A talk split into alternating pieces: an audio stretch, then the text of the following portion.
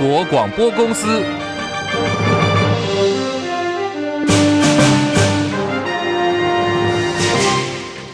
大家好，欢迎收听中广新闻，我是黄丽凤。二零二四大选投票前八个月，政坛又爆出了论文抄袭。国民党台北市立委参选人、台北市议员徐巧芯指控民进党立委赖慧媛在中正大学的硕士论文涉及抄袭同系所三年前的另外一份硕士论文，比例高达有百分之三十六点八，而且抄袭的模式跟小智，也就是前新竹市长林志坚的抄袭模式几乎是雷同的。他点名民进党党主席赖清德出面交代学伦条款是否是在打假球，是否应该撤销赖慧媛的提名。张伯仲报道。徐巧芯举出两份中正大学政研所都是由谢敏杰博士担任指导教授的硕士论文，其中民进党现任立委赖慧媛的论文和三年前另一位研究生高参发所撰写的论文非常相似。徐巧芯发现，从论文题目开始就和先前林志坚的状况十分雷同，都是用类似的题目在置换不同地点去做相关的研究。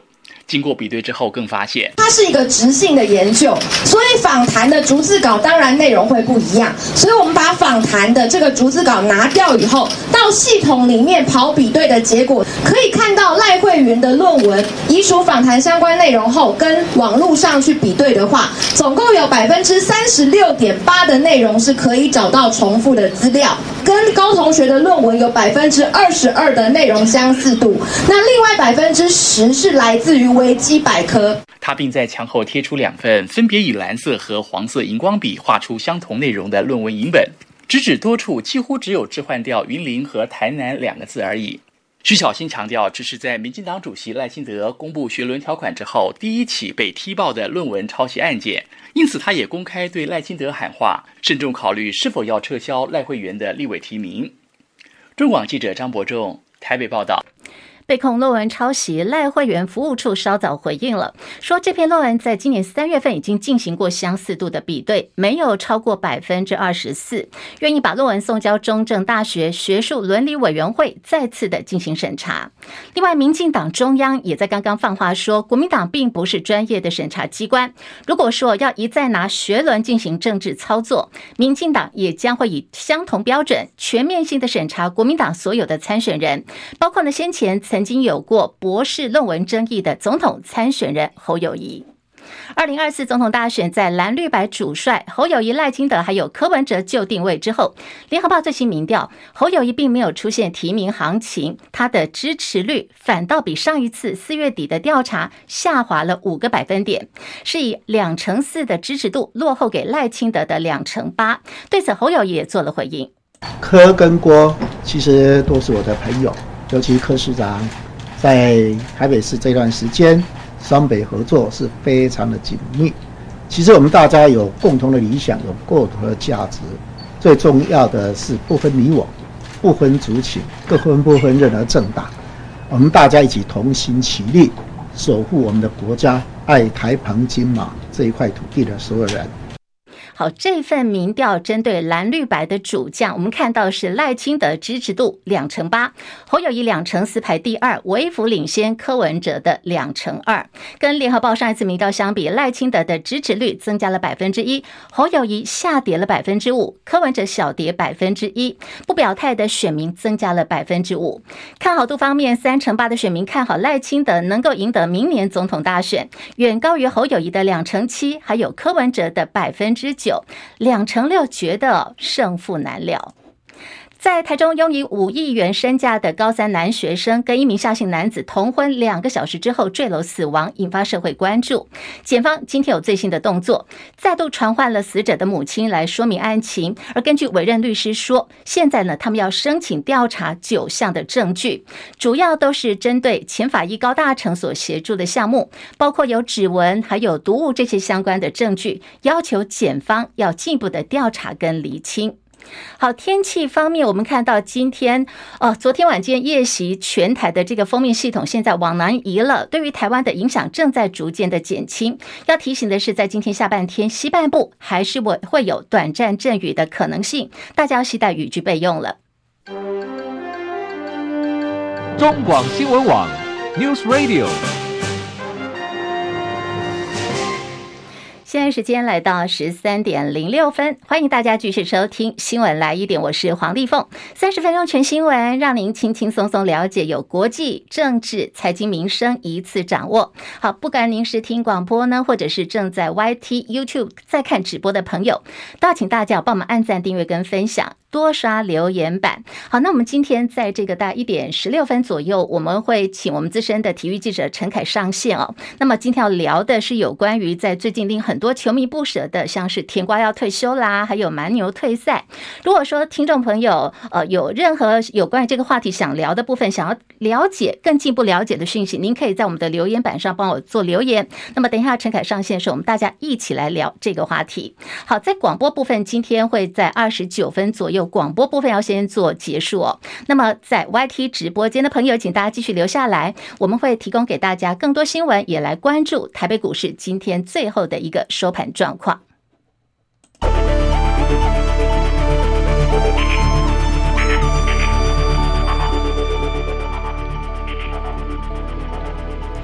新台币兑换美元贬值三点一分，来到三十点七零八兑换一美元。台北股市是下跌了十一点，来到一万六千一百六十九点，跌幅百分之零点零七，成交量两千零三十七亿元。柜台指数上涨二点一零点，两百一十三点三九点，涨幅百分之零点九九。日本股市下跌一百六十八点，三万九百一十八点，跌幅百分之零点五四。韩国股市上扬了十二点，两千五百七十点，涨幅百分之零点五。五一，港股、陆股都是走跌的。香港股市下跌一百二十四点，一万九千五百五十二点，跌幅百分之零点六四。大陆股市，上海综合指数下跌二十四点，三千两百七十一点。深圳成指来到了一万一千零九十八点，下跌二十九点，跌幅百分之零点二六。印度股市上扬一百六十九点，现在是来到六万两千一百三十三点，涨幅百分之零点二七。国际汇价，欧元兑换美元一点零八零九，美元兑换日元。元一百三十八点四五，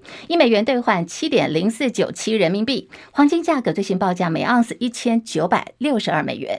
好，真的是很扯。我们刚刚看到这个新闻，大家都在讲说太离奇了。就一张呢，据说是美国国防部五角大厦爆炸的一个图片。美东时间二十二号礼拜一早上，在 Twitter。广泛的被疯传，那么一度造成说，在美国股市盘中因此下跌了八十点。好，五角大厦呢，它的部队保护局知道这个情况以后，立刻做了澄清说，这张图不是真的啦，它是 AI 生成伪造的。五角大厦并没有受到任何攻击。在五角大厦表态之后，美国股市才有逐渐的回稳。那么在今天台北股市，我们就看到说，其实呢，台股是在狭幅震荡的，主要就是在观望现在美国债。线危机这个上限。谈判的一个最新的进度，而现在美国恐怕会陷入债务违约的灾难。美国总统拜登跟共和党集众院议长麦卡锡举行会谈，令人忧心的是，两人虽然会谈了，可是对于如何提高三十一点四兆美元的债线，还是没有达成协议。距离美国可能会倒债，进而重创经济，这个大限估计只剩下十天左右了。那么现在双方也将会继续的进行协商。为此，美国财政部部长叶伦第三次发信给国会，他重申，如果美国国会不采取行动来提高三十一点四兆美元的举债上限，会导致美国有史以来第一次的债务违约。而现在，中国大陆对于美国也在进行反制。中国大陆网信办宣布，美国美光公司的产品存在着严重的网络安全隐忧，而且没有通过网络安全审查，因此下令在。大陆的关键资讯基础设施营运商应该停止采购美光的产品，但是官大陆的官方并没有来详述到底是什么风险造成了哪些产品受到影响。对于陆方出手禁止采购美光的产品，美国国务院已经表达严重关切了，抨击陆方的做法并不符合中国对于开放市场还有致力于透明监管架构的承诺。美国商务部正在跟北京当局来做直接的沟通，要传达的是美国更加清楚的立场。现在中美的科技战，美光高层预估说，这项禁令对他们的营收确实是造成了影响。不过美方自己的预估说，哎，影响的应该是一个个位数的百分点。AI 的狂潮，微软创办人比尔盖茨认为说，未来人工智慧 AI 领域的顶级公司可能会创造出个人的 AI 助理，为大众来执行某些的任务。他还说，这些技术方面可能是影响深远的，会从根本来改变使用者的行为。比如说，他也举例了未来的大众不用也不会去造访搜寻的网站，像现在每天工作或生活，你一定会上 Google 去搜寻嘛。他说，未来等到这个顶级的 AI 来。代理出来以后，你可能不会再去使用所谓的生产力网站，也不会再连上亚马逊网站跟 Google 了。比尔盖茨说，未来的 AI 助理会理解到个人的需求还有习惯，来协助使用者阅读你可能没有时间看的资料，还有看的书，执行生产跟线上购物。他说呢，无论是谁赢得了私人的代理，这个呢。都会是一件大事情，而现在的 AI 热潮，除了在呃我们的资料搜集还有整理方面帮了大忙之外，在负面方面呢，最近传出有人利用 AI 来进行诈骗，比如说用 AI 来合成一些图片啦、声音啦、影音档，甚至还有 AI 换脸。我们刚刚提到说，像是 AI 生成了一张五角大厦被攻击照片，就造成美国股市盘中震荡，一度下跌了八十点之多。而最近这个诈骗集团利用 AI 热潮，像是在中国大陆就一起利用 AI 的。这个换脸呢，实施电信诈骗，在福州有一家科技公司的呃负责人，他在因此十分钟之内被骗走了四百三十万元人民币，大概台币是将近两千万元。这个 AI 诈骗呢，还有利用了换脸技术，在最近也登上了中国的热搜第一，引发网友的热议。被称为今年全球最重要选举的土耳其总统大选，预定二十八号举行第二轮了。在首轮拿下第三名的候选人欧根说，他支持现任总统埃尔段，所以一般就讲说，现在埃尔段情势稳了，他有机会，也很有可能会连任土耳其总统。中国大陆成功合成出被称为“炸药之王”的 CL 二十，这款被称为地表最强炸药的 CL 二十，据说呢已经被中共解放军广泛的应用在飞弹部署，包括是对台湾的东风洲际导弹。现在美国大厦、美国五角大厦国防部也紧张了，要来缩短跟陆方的差距，说是即将会来推动 CL 二十的扩大应用。国民党征召新北市长侯友宜参选总统之后，传出已经被妥两岸跟国际论述的内容，也安排侯友宜在九月份要访问美国。对此，侯友宜说：“的确呢，应该要多交朋友。党中央当然在美国有一些驻外的党的同仁很努力，在做很多的沟通协调。最重要的，我们如何来跟？”所有的国际友人来对接，不单是美国，其他跟我们友善的国家，其实我们要多多交朋友。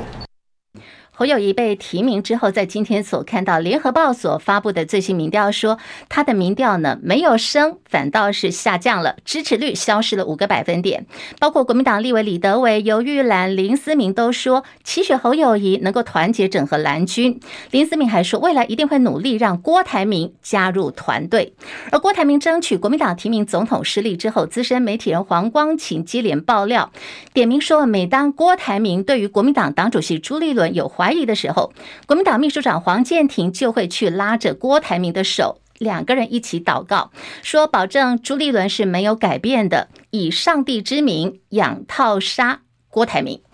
黄健庭昨天在脸书发文反驳说，他自己呢是虔诚的基督徒，有人造谣他是以他的信仰在做文章。这是一个不实的指控，强调征召过程绝对是公平公正的，经得起检验。他是虔诚基督徒，信仰就代表他的人格，绝对不容许任意的污蔑，没有任何模糊空间。人在做，上帝在看，要大家不要去相信所谓的二手传播。资深媒体人黄光芹还大爆了国民党提名的内幕。他昨天在脸书发文还原五月十四号，大家记得吗？五月十四号那一天呢，郭台铭跟韩国瑜两人见面了。黄光芹说：“这个郭韩会是有秘辛的。”他说是郭台铭先向韩国瑜道歉。五月十四号如期就跟韩国瑜见了面，但是朱立伦的岳父高育仁抢先一步，十三号呢就下了云林去拆弹。当时同桌的还有高育仁、韩国瑜之外。还有张荣卫、钟东锦跟黄敏公等人。黄光芹说，韩国瑜因此在十四号当天见了郭台铭之后，悄悄就跟郭董说：“我现阶段只能跟你一起拍照，我不方便表态。”黄光芹就访问朱立伦跟黄健庭说：“你们两个人都说国民党总统提名是公平、公正、公开，如果真的是这样的话，那请问呢，干朱立伦你的岳父高育仁什么事呢？”而现场的黄敏公又是桃园市党部主委，他是高家家臣的名义来介入的吗？这不就是家党部吗？算不算你所谓的这个牛鬼蛇神？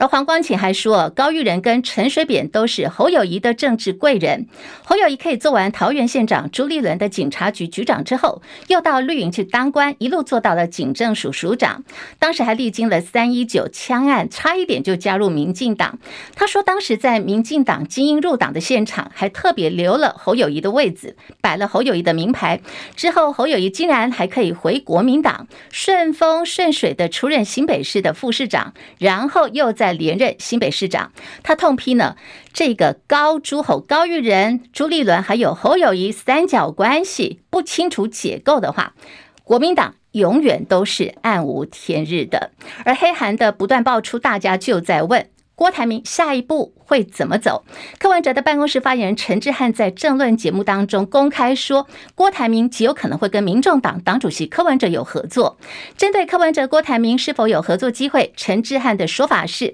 绝对是高过百分之九十九点九九九九，强调柯文哲跟郭台铭双方沟通默契本来就很好啊。国民党征召大戏结束跟落幕之后，双方的关系并没有改变，改变的是。郭台铭跟国民党之间的关系，或者可以说，他们现在回到了原点。时间来到十三点十七分，好，呃，今天这个新闻最前线呢，我们要来聊的，好，就是有关于这个甜瓜退休，还有蛮牛退赛。我们要连线的是资深体育记者陈凯，陈凯上线了吗？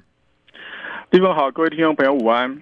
好，这个话题好多球迷都感觉很不舍，也很关心哦。三十八岁的准名人堂球星甜瓜宣布退休。甜瓜在职业生涯当中留下了相当多伟大的成就，好像过去他也来过台湾嘛。陈凯怎么看这位超级球星的离开？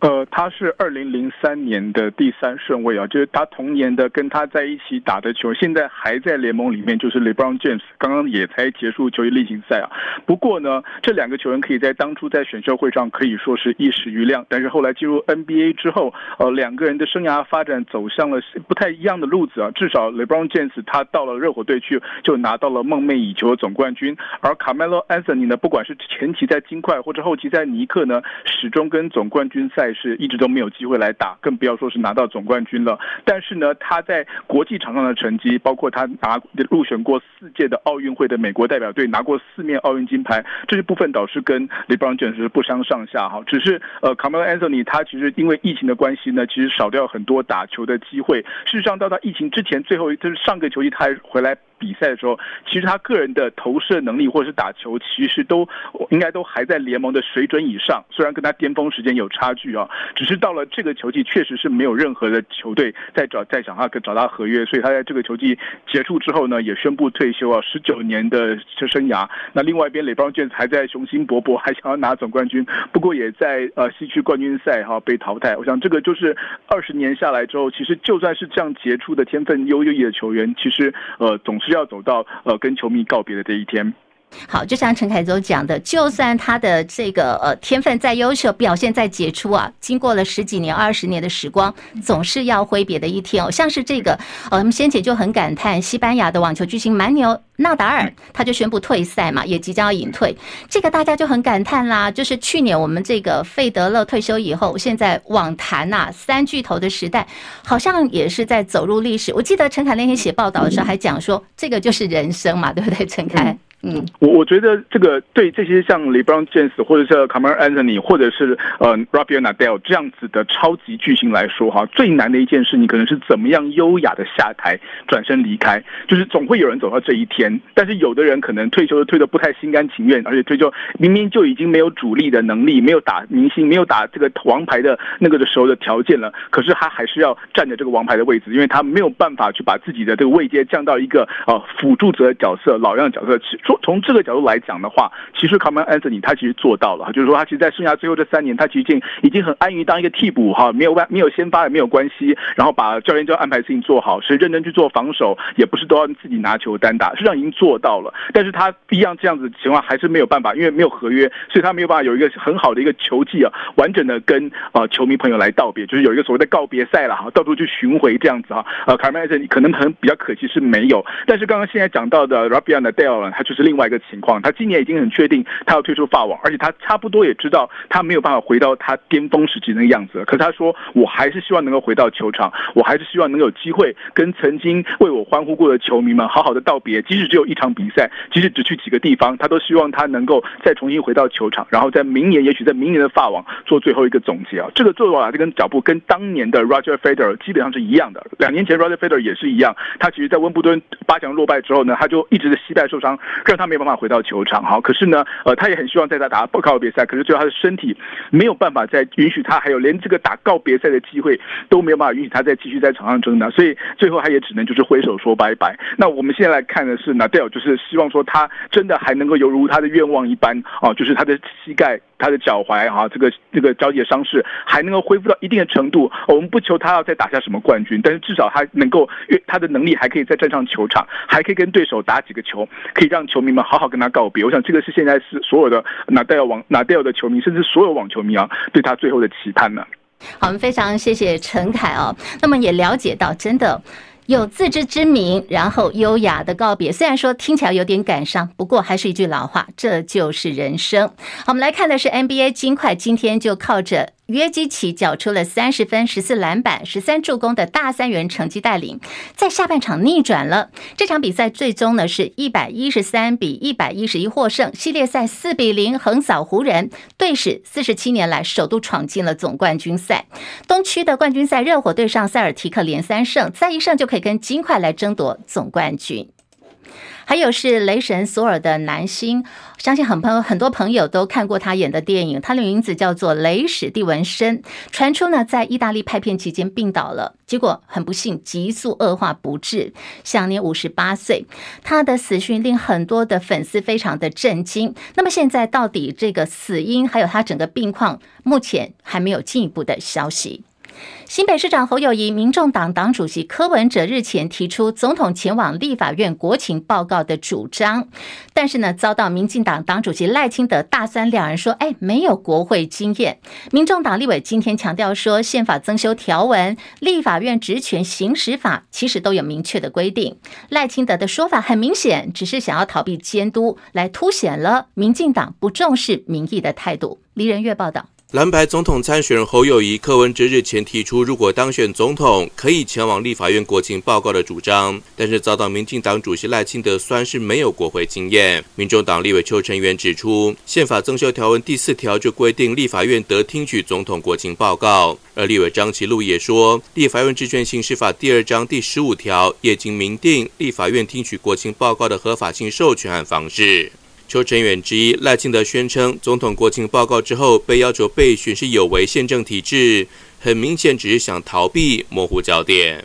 面对明代的发问，是否都是用一句违宪，或者是用这样的方式来闪避问题？看来赖总统已经超前部署，已经替他未来做好免死金牌的一个准备。民众党立委强调，赖清德以被询有违宪政为借口，不愿意大方承诺进行国情报告，凸显了不重视民意的态度。台湾的未来怎么放心托付给这样的总统候选人？中广记者李仁月在台北报道。现在二零二四总统大选，蓝绿白三脚都是确立了，很多人都被问说，那你？二零二四总统，你挺谁呢？这一题相信大家最近在朋友的聚会呀、或者是一些这个同事之间的聊天的时候，都会聊到这一题。今天富邦集团董事长蔡明忠他出席了富邦永续论坛，媒体在联访的时候也问他这一题。我们来听蔡明忠是怎么答的。他说他跟台湾人民对未来总统的期许都是一样的态度，希望能够以国家社会繁荣稳定优先。否则的话，没饭吃，还有什么话好说呢？蔡明忠还讲说，民主就是这样了，每个人都有个人的选择。像他呢这种老百姓，就把选择放在心里，因为呢，这是一个秘密投票，不需要去影响别人。而蔡明忠也强调说，经济当然是很重要的，不然真的会没有饭吃。提到了经济，看到了景气，外销订单最近这连续八个月都是负成长的。外界关注景气什么时候才能够好转呢？国发会主委龚明鑫今天给了答案。龚明鑫说，部分地区的外销订单现在已经转正了，正在成长当中。短期景气可能还是起起伏伏的。他也预言说，最晚在今年第四季就可以看到明显的复苏，还有反弹了。郭明星表示，进出口跟国际市场是有相关的，而政府现在还是有很多是可以做，像是我们的内需，包括有餐饮业跟零售业都发展得很好，成长率也高，期盼可以做更好的服务，来吸引更多的外国观光客来到台湾。不少民众喜欢吃的南非苹果，有没有发现最近好像市面上看不到喽？没有错，它暂停输入台湾了。农委会防检局说，高雄分局执行了从南非输入苹果，在检疫作业的时候，发现说在两批货物里头各检出了一只鳞翅目的幼虫，送到专家做鉴定，确定的是苹果肚蛾的幼虫。而依照规定，也通知南非政府说要暂停南非苹果的输台作业，从即日起全面严格加强已经输出苹果的输入检疫工作。桃园真人版的浩克朱姓男子大闹了超商，在今天又最新有一支影片流传到网络上了。继远警持警棍殴打朱姓男子十二下，外界抨击远警执法过当之后，今天网友提供了另外一个视角的影片的画面。好，还说呢，这是警察打完人以后还拍照。网友提供的这个影片长度大概就是九秒钟，看得到是这个被称为真人版浩克的朱姓男子被警棍殴打以后头破血流。就被警方制服呢。他坐在这个超商的楼梯上，双手扣在背后，神情很痛苦。其中一名员警拿出手机，就站在朱姓男子的前面拍照。影片曝光以后，好，这个有关于超商浩克事件，今天呢再度又引发讨论，狂刷了这个网络的留言板。另外，有网友最近在社区，呃，在我们的社交平台就指控说，有一家航空公司，现在这个名字也被确认了，说是国泰航空空服员。其实不会说英语的乘客，引发不少大陆民众附和，说他们过去有类似的经验。为此，国泰航空也在微博发表了声明，强调他们深感歉意。可是这个声明哦，现在网友不买单呢，很多网友在下面留言炮轰国泰航空的空姐，说有一些大陆网友还上网分享他们过去搭乘国泰航空的不愉快经验。就有网友讲说，哎，这个国泰航空的空服人员在飞机飞行过程当中都一直使用。用英语跟粤语在交谈，交谈内容是什么呢？他们在抱怨乘客说，如果他们不会说毛毯的英文，那么他们就不配有毛毯。好，大家都有搭乘这个飞机的经验呐，或许对每家航空公司大家的喜欢程度不一样。不过现在呢，显然国泰航空是被很多的网友在炮轰。希望最后提醒您哦，今天西半部地区在下午可能还是会有短暂阵雨。以上新闻由黄丽凤编辑播报。